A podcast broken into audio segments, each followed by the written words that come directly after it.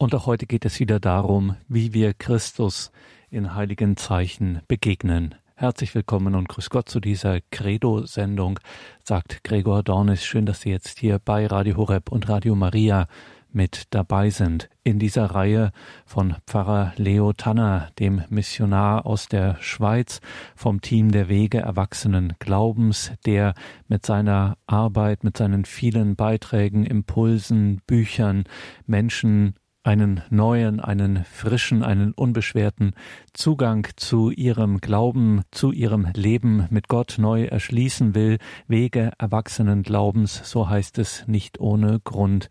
Und in dieser Reihe, die wir hier an dieser Stelle jeweils hören, beschäftigt sich mit den Sakramenten Christus in heiligen Zeichen begegnen. Was bedeutet es, dass die Sakramente auf die tiefe Sehnsucht nach Heil sein, nach wertvoll sein, nach lieben können antworten? Dazu hören wir diesen Kurs von Pfarrer Leo Tanner und das sei schon jetzt gesagt, zu diesem Kurs Sakramente Christus in heiligen Zeichen begegnen, gibt es auch ein gleichnamiges Buch von Leo Tanner. Gemeinsam mit Matthias Willauer hat er das verfasst, ein Begleitbuch, wo natürlich diese Vorträge aus dem Kurs stehen und vieles weitere, wie man das dann, wenn man zum Beispiel so einen Kurs selber bei sich in der Pfarrei im Glaubenskreis mal gehen will, wie man das gut durcharbeiten, durch beten kann. Leo Tanner und Matthias Willauer Sakramente Christus in heiligen Zeichen begegnen. Teil 2 in diesem Glaubenskurs ist überschrieben mit Jesus gibt Anteil am göttlichen Leben. Taufe, neue Identität und Würde empfangen.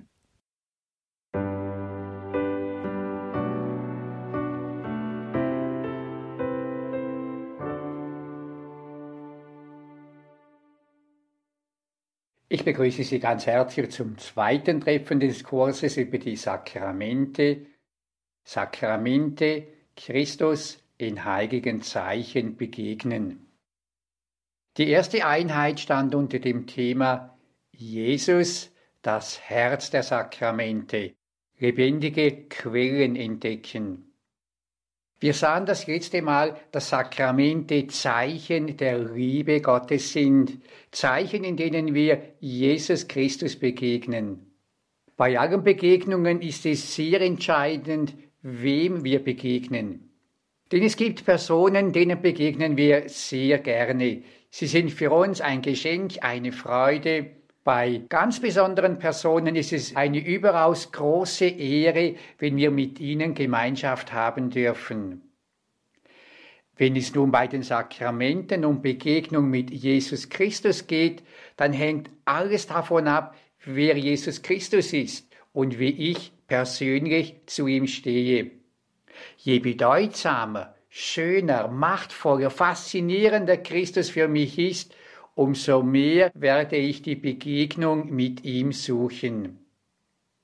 Wir begegnen Christus in den sieben Sakramenten der Taufe, der Firmung Eucharistie, dem Bußsakrament, der Krankensalbung, dem Ehesakrament und dem Weihesakrament. Das erste Sakrament ist die Taufe. Sie ist das Tor zum christlichen Leben und gehört mit der Firmung und der Eucharistie zu den Initiationssakramenten, durch die wir in die Kirche und somit in die Liebesgemeinschaft mit Gott eingegliedert werden. Welche Bedeutung hat nun die Taufe? Wir haben Eltern die Frage gestellt, weshalb möchten sie, dass ihr Kind getauft wird? Hier nun einige Antworten. Wir lassen unser Kind taufen, damit es von Gott beschützt wird.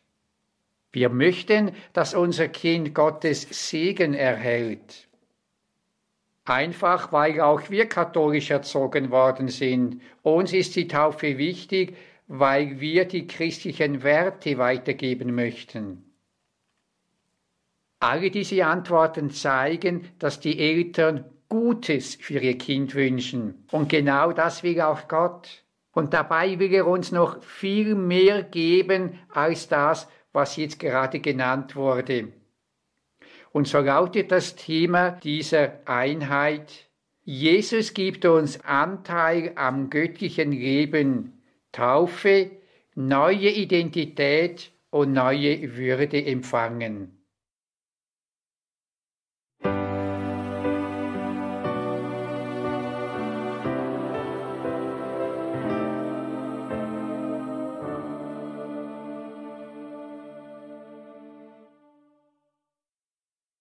Um was geht es bei der Taufe? Was ist das Herz dieses Sakramentes? Jesus hat nach Ostern den elf Aposteln den Auftrag gegeben, alle Menschen zu seinen Jüngern zu machen und sie dann zu taufen. Mir ist alle Vollmacht gegeben im Himmel und auf der Erde. Darum geht und macht alle Völker zu meinen Jüngern, tauft sie auf den Namen des Vaters und des Sohnes und des Heiligen Geistes. Matthäus 28, 18 und 19. Die Taufe auf den Namen des Vaters und des Sohnes und des Heiligen Geistes ist uns von der Praxis her vertraut.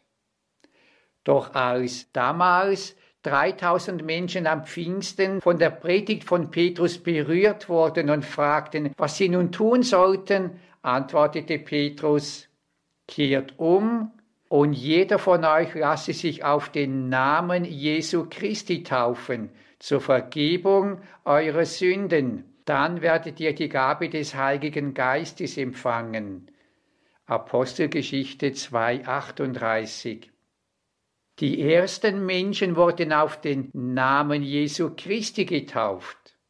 Die Taufe auf den Namen Jesu Christi bedeutet, in sein ins Leben Jesu Christi hineingetaucht und so unwiderruflich mit ihm verbunden zu werden.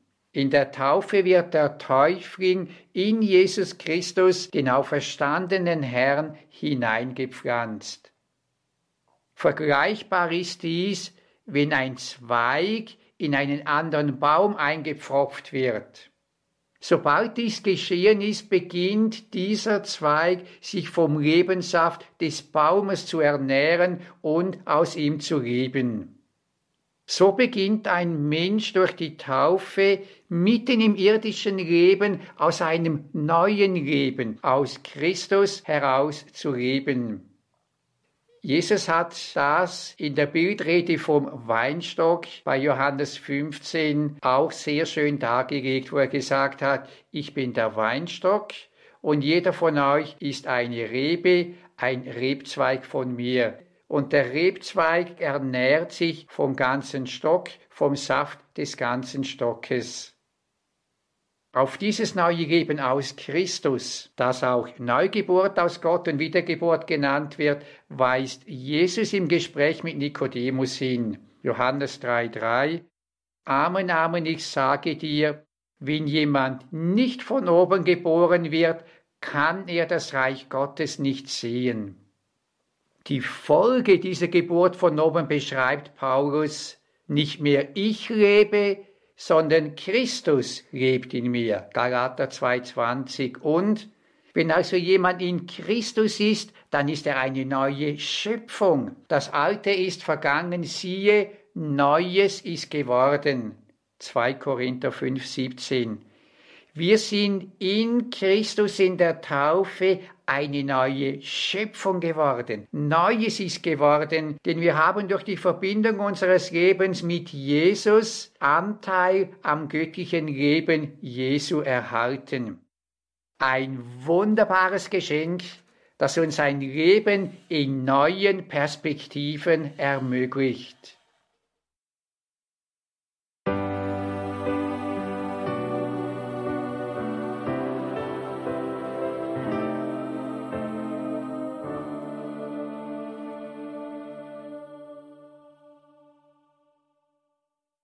Dieses Leben in neuen Perspektiven beinhaltet einen ganzen Koffer voll an Geschenken. Vier Geschenke schauen wir kurz an. Das erste Geschenk besteht darin, dass wir eine neue Identität und eine neue Würde empfangen. Johannes schreibt voll Freude, seht, welche Liebe uns der Vater geschenkt hat. Wir heißen Kinder Gottes und wir sind es. 1 Johannes 3.1. Gottes übergroße Liebe schenkt uns eine neue Identität und Würde. Wir werden real Kinder Gottes. Unfassbar und doch wahr. Zwar sind alle Menschen von Gott geschaffen und als Geschöpfe Gottes in einem allgemeinen Sinn Kinder Gottes. Hier aber geht es um eine völlig neue Dimension. Diese besteht darin, dass wir durch Jesus hineingenommen werden in seine Liebesbeziehung zum Vater. Wir werden in Jesus Christus Töchter und Söhne Gottes durch eine geistliche, durch den Heiligen Geist gewirkte Adoption. Und damit gilt das, was für Jesus gilt, in entsprechender Weise immer auch für uns. Und wie sich bei der Taufe Jesu der Himmel geöffnet hat, so geschieht dies auch bei unserer Taufe. Auch über uns geht der Himmel auf. Neue Horizonte öffnen sich, denn uns wird eine neue Verbindung, eine neue Beziehung zu Gott Vater geschenkt. Und wie die Stimme des himmlischen Vaters bei der Taufe über Jesus sprach, Du bist mein geliebter Sohn, an dir habe ich Wohlgefallen gefunden, Markus 1.11, so gilt diese Stimme der Liebe nun auch uns. In unserer Taufe hören wir die Stimme Gottes, die zu uns spricht, du bist mein geliebter Sohn, du bist meine geliebte Tochter, an dir habe ich Freude, an dir habe ich Wohlgefallen. So wie du bist, bist du ganz und gar willkommen, angenommen und geliebt und wie Eltern ihr Kind nicht wegen diesen oder jenen Eigenschaften lieben, sondern einfach deswegen, weil es ihr Kind ist. So liebt uns der himmlische Vater, weil wir seine Kinder sind, ein Teil seines Herzens. Und diese Liebe von Gott Vater ist uns geschenkt für immer. Wir können sie nicht verdienen und wir müssen sie nicht verdienen und wir können sie auch nicht verlieren. Sie ist einfach da, in allen Situationen bedingungslos. Gott hört nie auf, uns, mich persönlich zu lieben. Einfach wunderbar.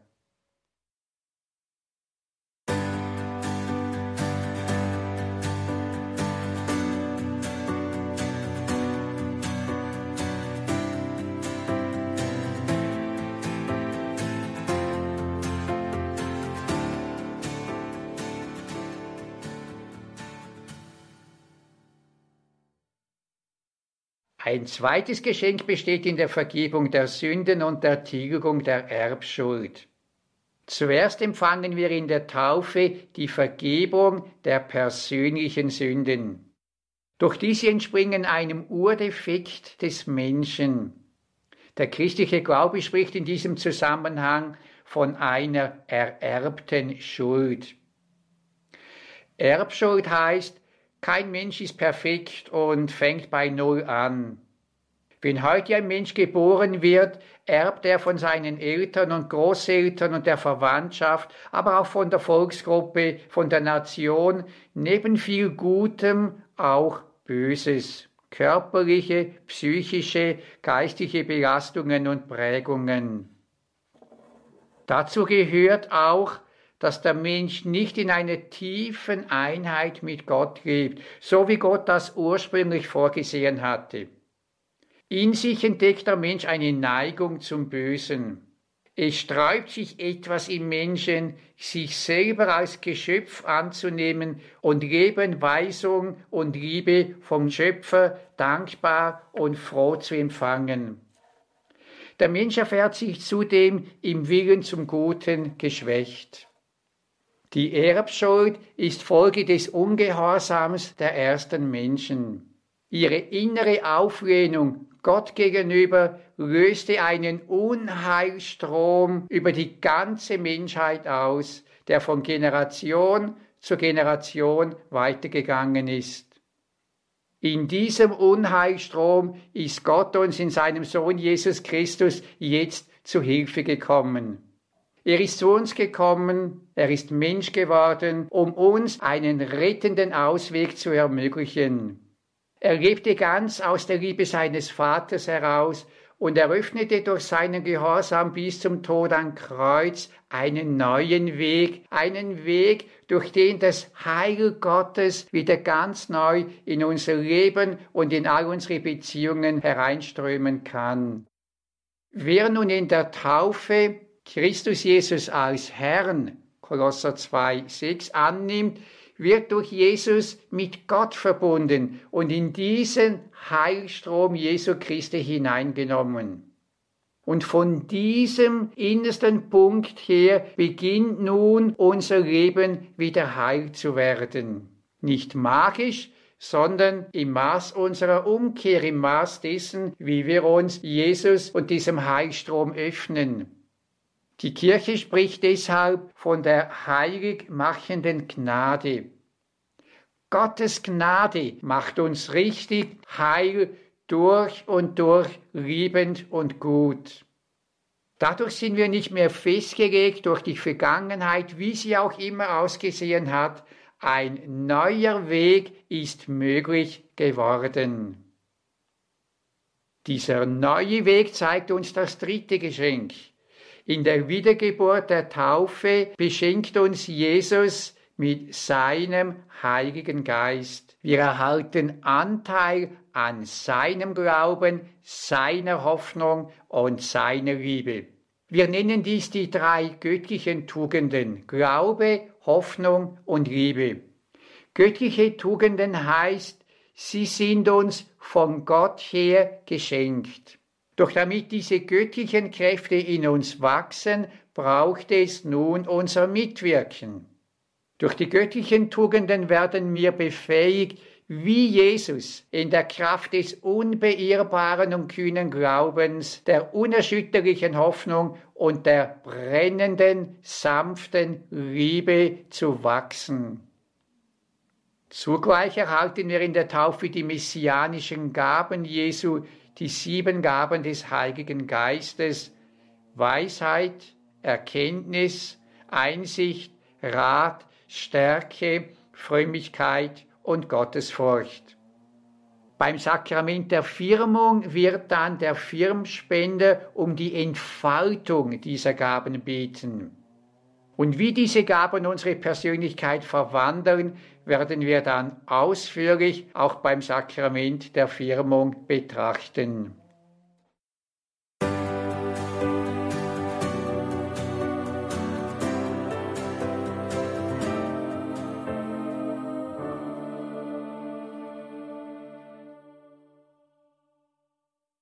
Als viertes Geschenk erhalten wir eine neue Familie. Denn Taufe bedeutet, salopp gesagt, mit Jesus heiraten. Jeder von uns, der geheiratet hatte, stellte fest, dass er sich nicht nur mit seinem Partner, seiner Partnerin verbindet. Wer heiratet, kommt auch in Kontakt mit der Familie des Partners und lernt seinen Freundeskreis kennen. Das Beziehungsnetz erweitert sich. Und das ist auch bei Jesus so. Durch den Bund mit ihm in der Taufe werden wir durch ihn automatisch mit all denen verbunden, die zu ihm gehören. Paulus schreibt in 1 Korinther 12, 13, durch den einen Geist wurden wir in der Taufe alle in einen einzigen Leib aufgenommen und alle wurden mit dem einen Geist getränkt. In der Taufe werden wir durch den Heiligen Geist in ein neues Beziehungsnetz, in den Leib Jesu Christi, in die Familie Gottes, in die Kirche aufgenommen. Diese Aufnahme in der Kirche hat nun verschiedene Dimensionen. Zuerst werden wir in der Taufe in unsere konkrete römisch-katholische oder in eine andere Konfession oder Freikirche in eine Gemeinde vor Ort in die Ortskirche aufgenommen. Diese Ortskirche ist ein Teil der weltweiten römisch-katholischen Kirche. Und diese wiederum bildet mit allen Getauften den einen Leib Christi, die eine Kirche Jesu Christi, die wir im Credo, im apostolischen Glaubensbekenntnis, die katholische, das heißt allumfassende Kirche nennen. Dadurch werden wir zu Brüder und Schwestern aller Getauften. Denn dieser Leib Christi umfasst nicht nur alle Getauften, die jetzt auf der Erde leben, sondern die Getauften aller Zeiten. Getauft sein heißt, ich habe eine neue Familie, eine Familie, zu der auch alle Heiligen im Himmel gehören. So groß ist diese unsere neue Familie. Konkret wird diese Zugehörigkeit bei der Tauffeier damit zum Ausdruck gebracht, dass die Gottesdienstgemeinschaft diejenigen Heiligen, die sich die Familien ausgesucht haben und den Namenspatron des Kindes im Gebet um Fürbitte anrufen. In der Taufe nimmt uns Jesus nun mit ins Vaterherz Gottes. Dort sind wir willkommen, angenommen mit all unseren Verletzungen und Brüchen. Wir sind willkommen so wie wir gerade sind. Der himmlische Vater freut sich über uns und umarmt uns. Mitten in den Leiden, Bedrohungen, Verletzungen und Kämpfen des Lebens sind wir so in einem Raum der Liebe geborgen, der fest und sicher ist. Wir sind in eine Liebe hineingenommen, die alles heilt und vollendet. Wir haben Heimat gefunden, Heimat für immer im Herzen Gottes.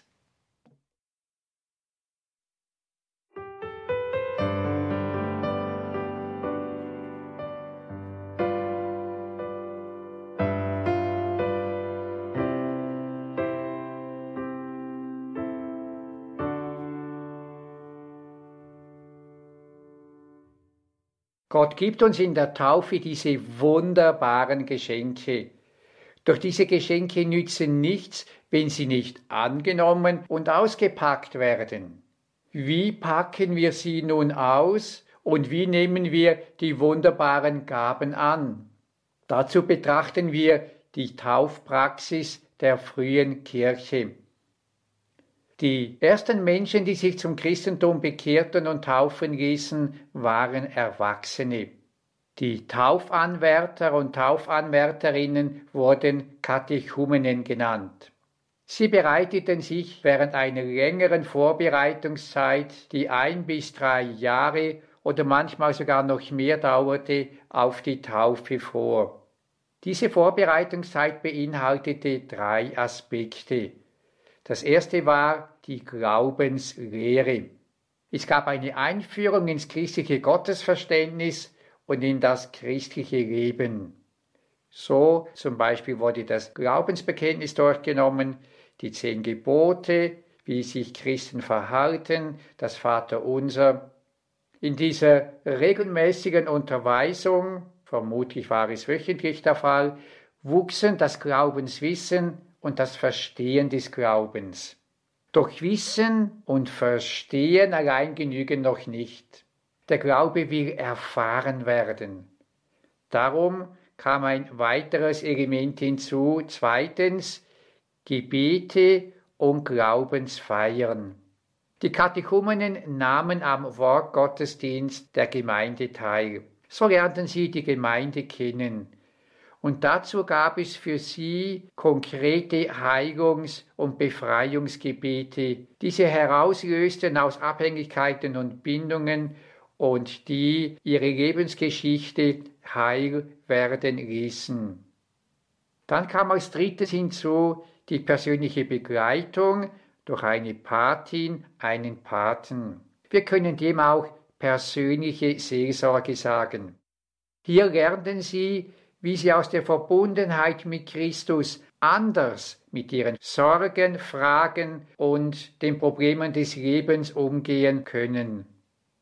Nach dieser ganzheitlichen Vorbereitung kam es dann meist in der Osternacht zur Taufe.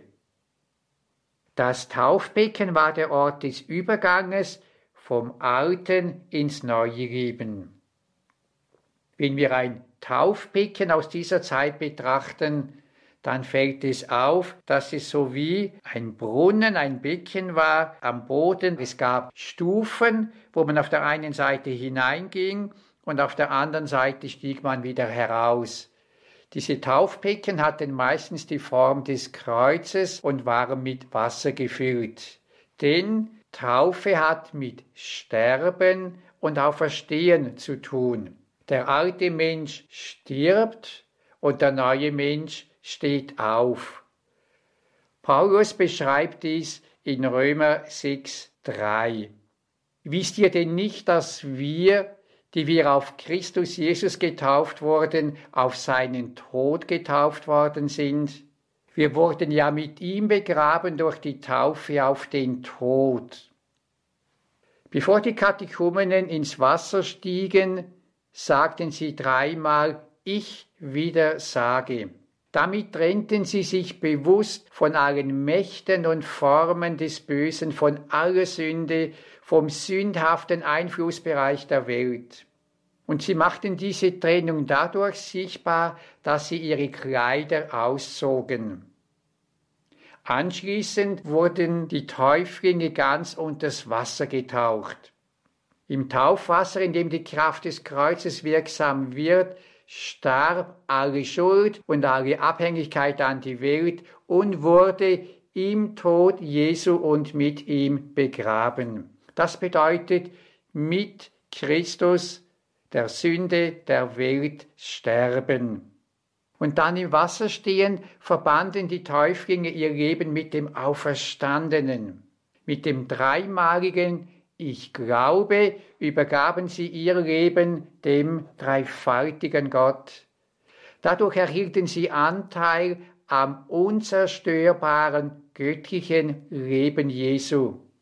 Und das bedeutet mit Christus auferstehen, wie dies Paulus im nächsten Vers weiterschreibt, damit auch wir, so wie Christus durch die Herrlichkeit des Vaters von den Toten auferweckt wurde, in der Wirklichkeit des neuen Lebens wandeln.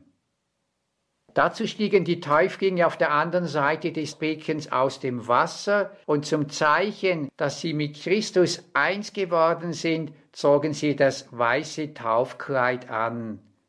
Paulus schreibt Galater 3,27, denn ihr alle, die ihr auf Christus getauft seid, habt Christus als Gewand angezogen.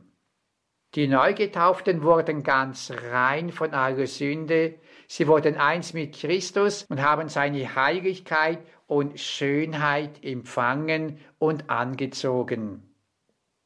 Anschließend gingen die Neugetauften zum Bischof, dem Leiter der Gemeinde, der ihnen die Hände auflegte, sie mit Chrisamöl salbte und um die Erfüllung mit dem Heiligen Geist betete. Das entspricht dem, was wir heute Firmung nennen. Nun wurden die Neugetauften im Gottesdienstraum mit einem Geschwisterkuss von allen Gemeindemitgliedern willkommen geheißen und als Bruder und Schwester angenommen. Sie waren jetzt diese neue irdische Familie. Und zusammen mit ihnen feierten die Neugetauften zum ersten Mal Eucharistie als Feier des neuen Miteinanders mit Jesus Christus und mit den neuen Geschwistern.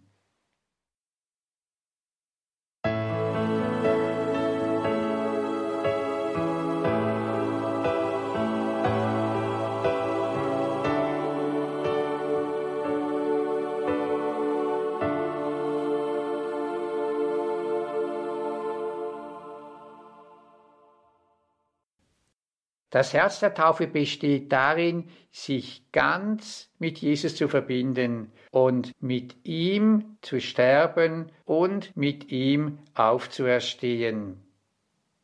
Wenn ich Ihnen jetzt die Frage stellen würde, wer von Ihnen ist getauft, dann würden vermutlich die meisten sagen, ja.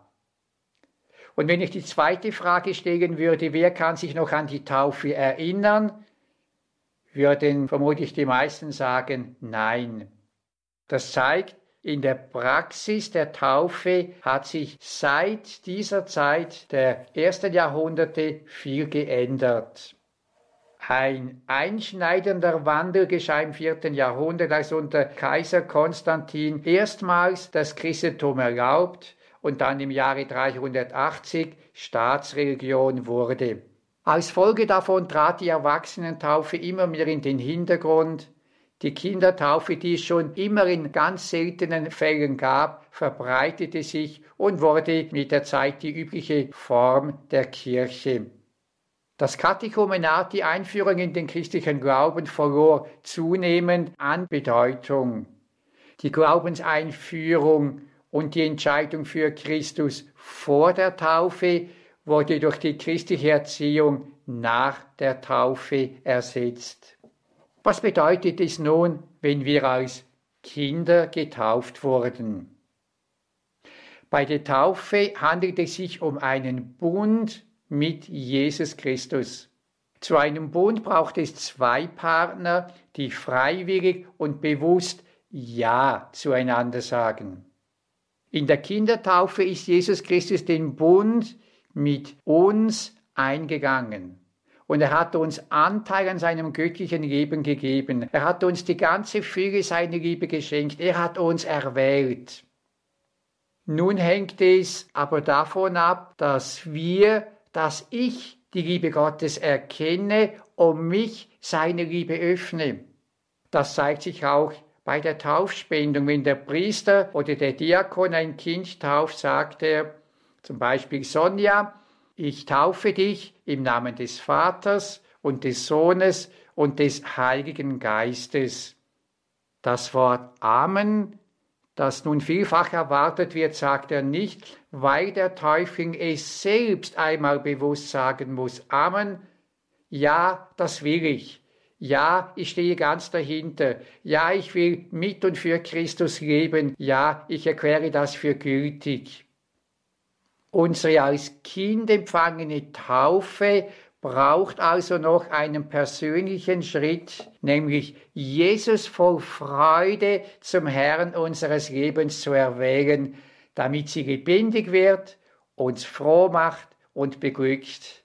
Dann öffnen wir uns dem Reichtum der Kraft und der Erlösung Jesu Christi. Dann wissen wir, dass wir gerettet sind, für immer zu Jesus Christus gehören und in ihm ewiges Leben haben. Ob jemand nun als Kind oder als Erwachsener getauft wurde, die einmal bewusst vollzogene Entscheidung, Jesus Christus als Herrn anzunehmen und um mit ihm zu leben, bedarf der täglichen Erneuerung und Vertiefung. Denn das Leben aus dem Taufbund, aus den Geschenken Gottes, aus dem bedingungslosen Geliebtsein und das Leben mit und für Christus will das ganze Leben wachsen. Und wo das geschieht, werden wir als Getaufte heilige und anziehende Menschen, welche die Liebe Gottes ausstrahlen und in ihrem Leben sichtbar machen.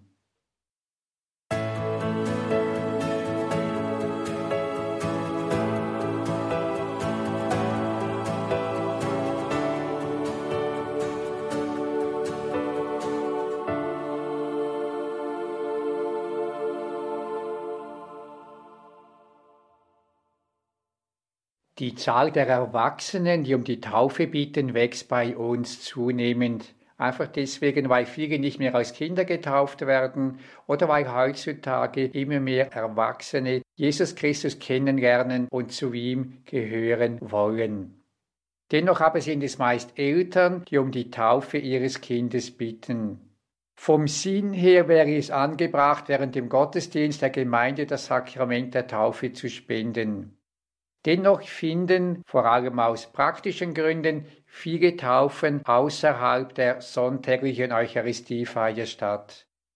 Wir betrachten nun den Ablauf einer solchen Taufe. Der Ritus der Kindertaufe kann nochmals aufzeigen, worin das Geschenk der Taufe besteht. Die Taufe beginnt mit der Eröffnung. Zuerst begrüßt der Zelebrant die Eltern, die Paten und die ganze Gottesdienstgemeinschaft.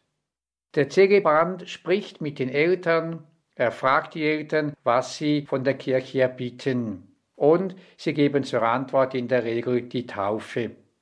Was bedeutet es nun für die Eltern, wenn sie für ihr Kind um die Taufe bitten? Ein Kleinkind, ein Säugling hat sich nicht entschieden, sich taufen zu lassen, aber er hat sich auch nicht entschieden, geboren zu werden. Beides ist ein Geschenk von Gott, das dem Kind durch menschliche Vermittlung, nämlich durch seine Eltern zuteil wurde.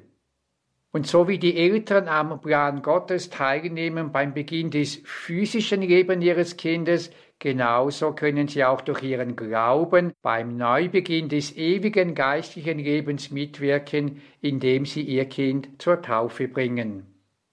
Wenn Eltern ihr Kind zur Taufe bringen, fragt der Taufspender, Liebe Eltern, Sie möchten, dass Sonja getauft wird.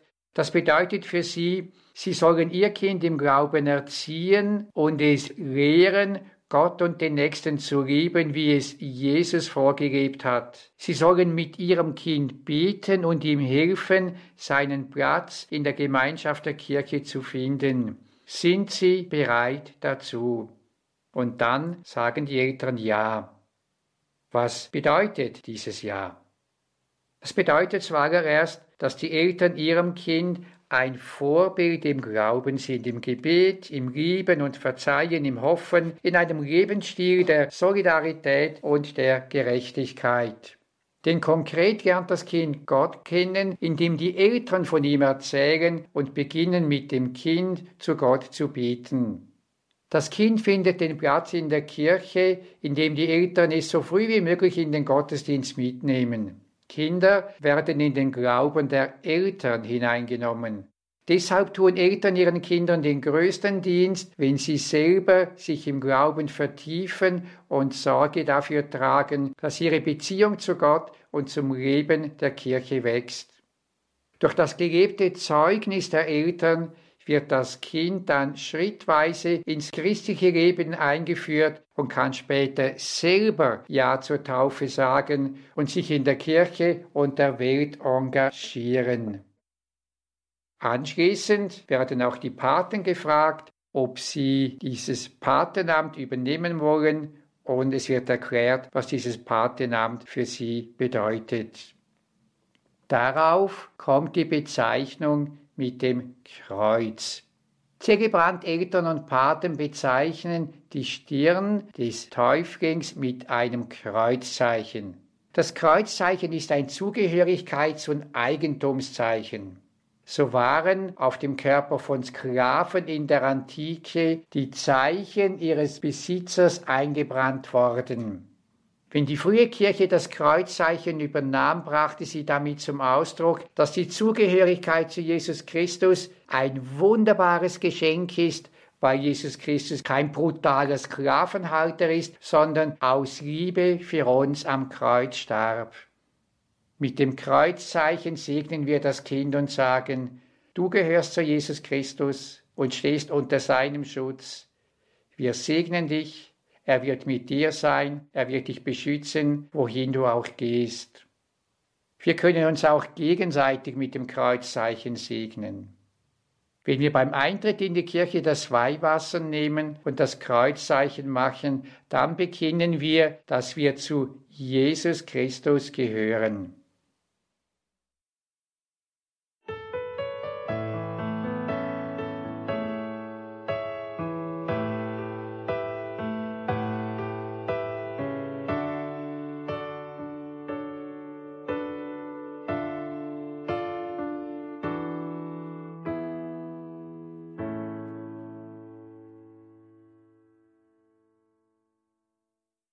Folgt der Wortgottesdienst. In der Regel wird ein Text aus dem Evangelium vorgelesen und in der anschließenden Predigt in Bezug auf die Taufe des Kindes erklärt.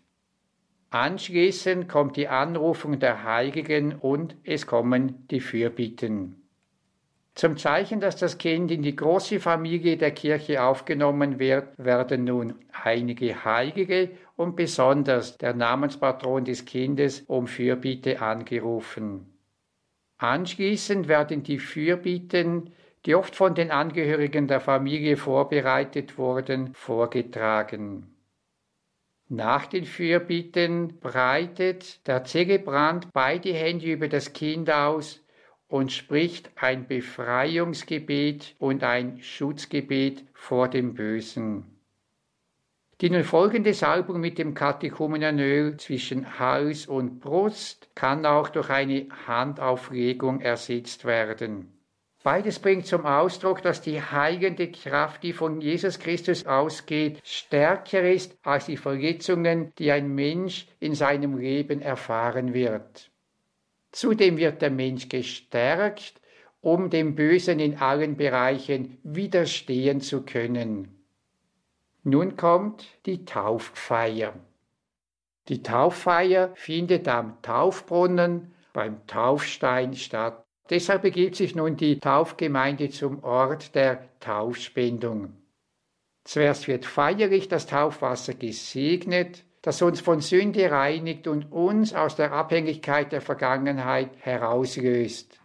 Zugleich bewirkt Christus durch das geweihte Wasser eine geistliche Geburt.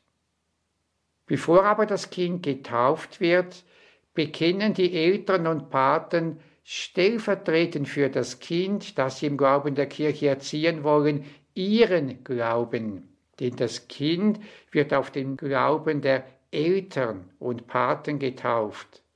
Deshalb sagen sie dem Bösen ab, dreimal ich wieder sage, und sie bekennen den Glauben an Jesus Christus, den Glauben der Kirche, in dem ihr Kind nun getauft wird. Nun wird das Kind durch Übergießen des Wassers auf die Stirn oder auch durch Untertauchen getauft. Der Zelebrant spricht, Sonja, ich taufe dich im Namen des Vaters, dann wird das erste Mal Wasser übergegossen und des Sohnes, dann wird ein zweites Mal Wasser übergegossen und des Heiligen Geistes und wiederum wird Wasser übergegossen. Das Kind wird in diesem Moment mit Jesus Christus verbunden und erhält Anteil am göttlichen Leben Jesu. Es erhält eine neue Identität. Als Tochter, als Sohn Gottes wird es in die Liebe hineingenommen, die der himmlische Vater zu Jesus, seinem Sohn hat. Wie schon erwähnt, spricht der Zelebrant bei der Taufe kein Amen, weil das getaufte Kind oder auch der getaufte Erwachsene sein Ja zur Taufe persönlich aussprechen und leben muss.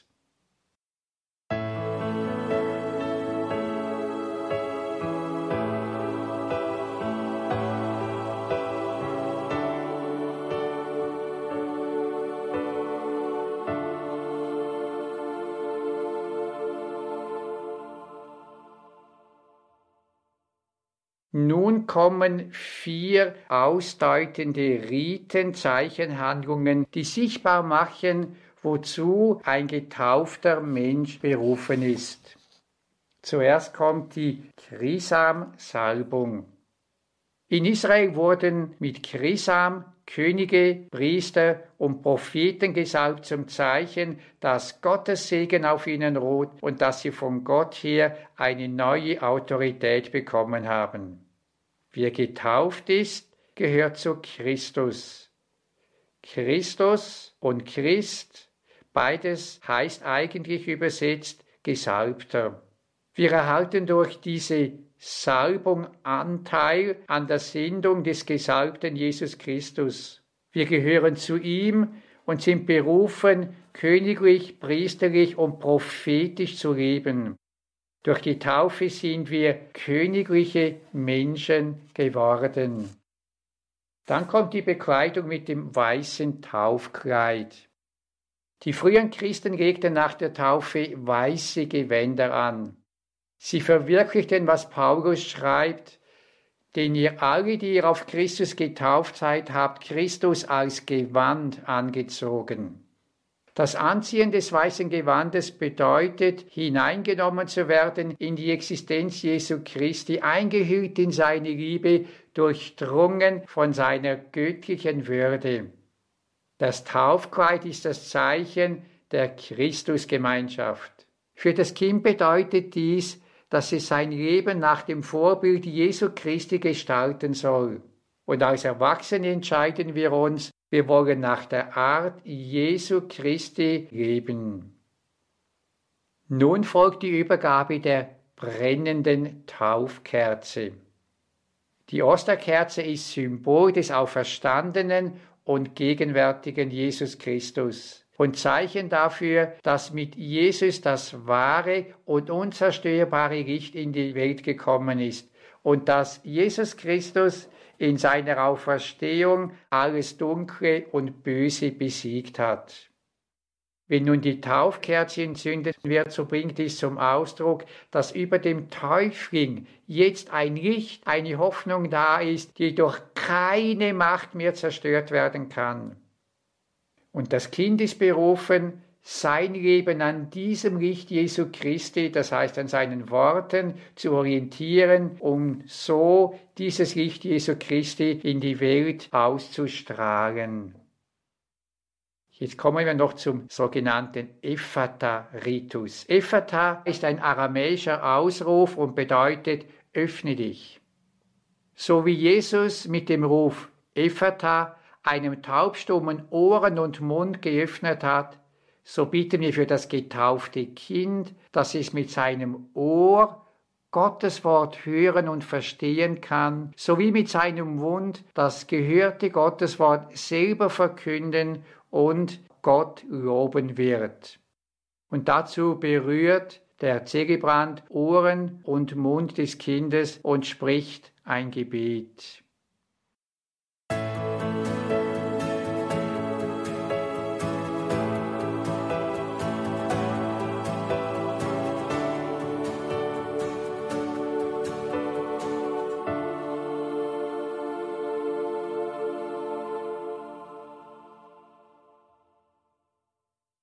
Dann kommen wir zum Abschluss der Tauffeier. Die Taufgemeinde zieht nun zum Altar. Der Altar weist darauf hin, dass das Kind später zum Tisch des Herrn eingeladen sein wird und Jesus mit der Gottesdienstfeier in der Eucharistie empfangen darf. Hier wird nun das Gebet des Herrn, das Vaterunser, gebetet. Eltern und Paten und die ganze Tauffamilie, sie werden nun entlassen.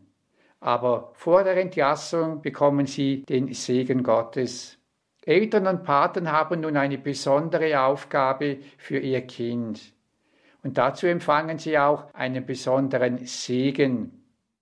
Aber nicht nur ihnen wird der Segen gespendet, für alle Anwesenden wird um den Segen Gottes gebetet, damit sie aus der Gnade der Taufe ihr Leben gestalten.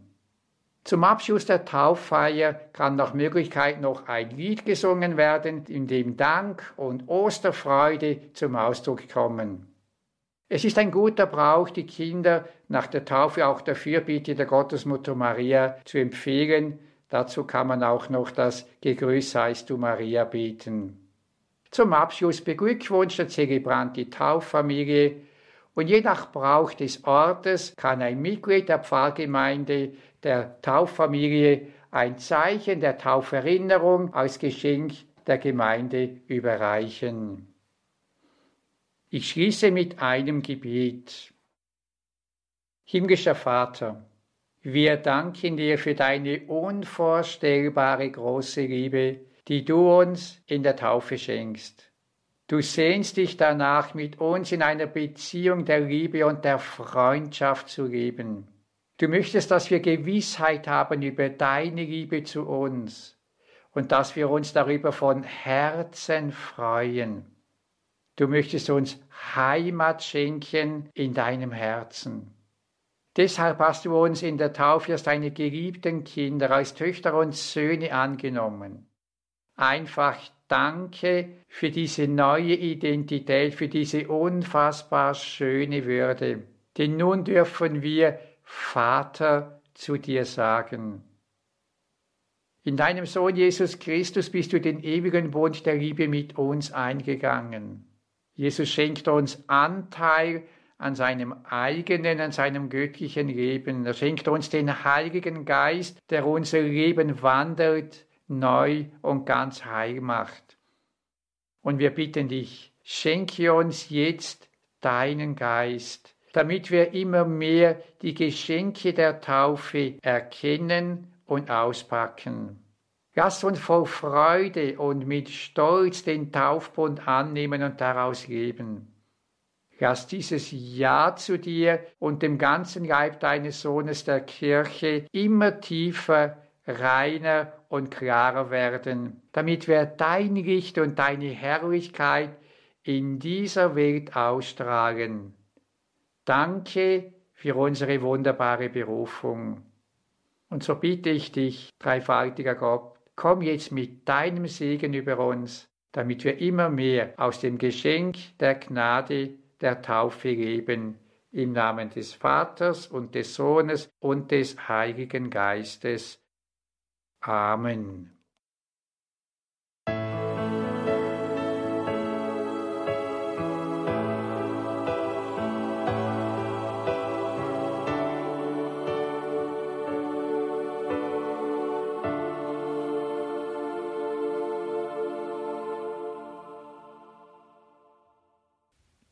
Das war Teil 2 des großen Glaubenskurses des Weges Erwachsenen Glaubens. Leo Tanner Sakramente Christus in heiligen Zeichen begegnen. Liebe Hörerinnen und Hörer, schauen Sie in die Details zu dieser Sendung auf horeb.org. Dort finden Sie einen Link zur Website von Pfarrer Leo Tanner mit vielen Audios und Videos, Materialien für die Wege erwachsenen Glaubens. Zu diesem Team gehört ja Pfarrer Leo Tanner und ihm ist es ein Anliegen, Glaubensaspekte, Glaubenswissen zu vermitteln für das eigene Leben mit Gott, lebendig, anschaulich, wie wir es auch in diesen Vorträgen erleben können. Dazu gibt es, wie gesagt, auch weitere Materialien Materialien, dass man das bei sich vor Ort in der Gemeinde im Gebetskreis so einen Weg mal gehen kann, so einen Kurs auch einmal stattfinden lassen kann, gibt es natürlich auch Begleitmaterial zu diesem Kurs, nämlich das gleichnamige Buch von Leo Tanner und Matthias Willauer Sakramente Christus in heiligen Zeichen begegnen, erschienen im Verlag der Wege Erwachsenen Glaubens, die abgekürzt werden WEG. Wege Erwachsenen Glaubens. Die haben auch einen eigenen Verlag, den WEG Verlag, und dort ist dieses Buch erschienen, dieses Begleit- und Arbeitsbuch, sagt man auch, Sakramente Christus in heiligen Zeichen begegnen. Die näheren Angaben dazu also in den Details zu dieser Sendung im Tagesprogramm auf horeb.org und auch unser Hörerservice weiß Bescheid. Den können Sie morgen anrufen. Der gibt Ihnen auch alles, was Sie zu diesem Buch wissen müssen. Leo Tanner und Matthias Willauer, Sakramente, Christus in heiligen Zeichen begegnen. Danke Ihnen allen fürs Dabeisein, liebe Hörerinnen und Hörer. Danke für Ihre Verbundenheit mit Radio Horeb, dass Sie diese Glaubens- und Gebetsgemeinschaft, die wir nun einmal sind, nicht ohne Grund sagen wir auch Radio Familie, dass Sie das durch Ihr, durch Ihr Gebet, Ihr Opfer und natürlich auch durch Ihre Spende möglich machen. Diese geistliche und materielle Zuwendung macht es möglich, dass wir hier gemeinsam unterwegs sind mit unserem Leben mit Gott, dass wir dann auch teilen, sei es durch die Vermittlung von Glauben, Glaubenswissen, sei es durch Lebenshilfe und natürlich allem voran und zuoberst das gemeinsame Gebet miteinander und füreinander im Gebet einstehen und vor Gott stehen auf den Herrn. Vergelt's Gott Ihnen allen. Viel Freude hier im weiteren Programm. Alles Gute und Gottes reichen Segen wünscht ihr, Gregor Dornis.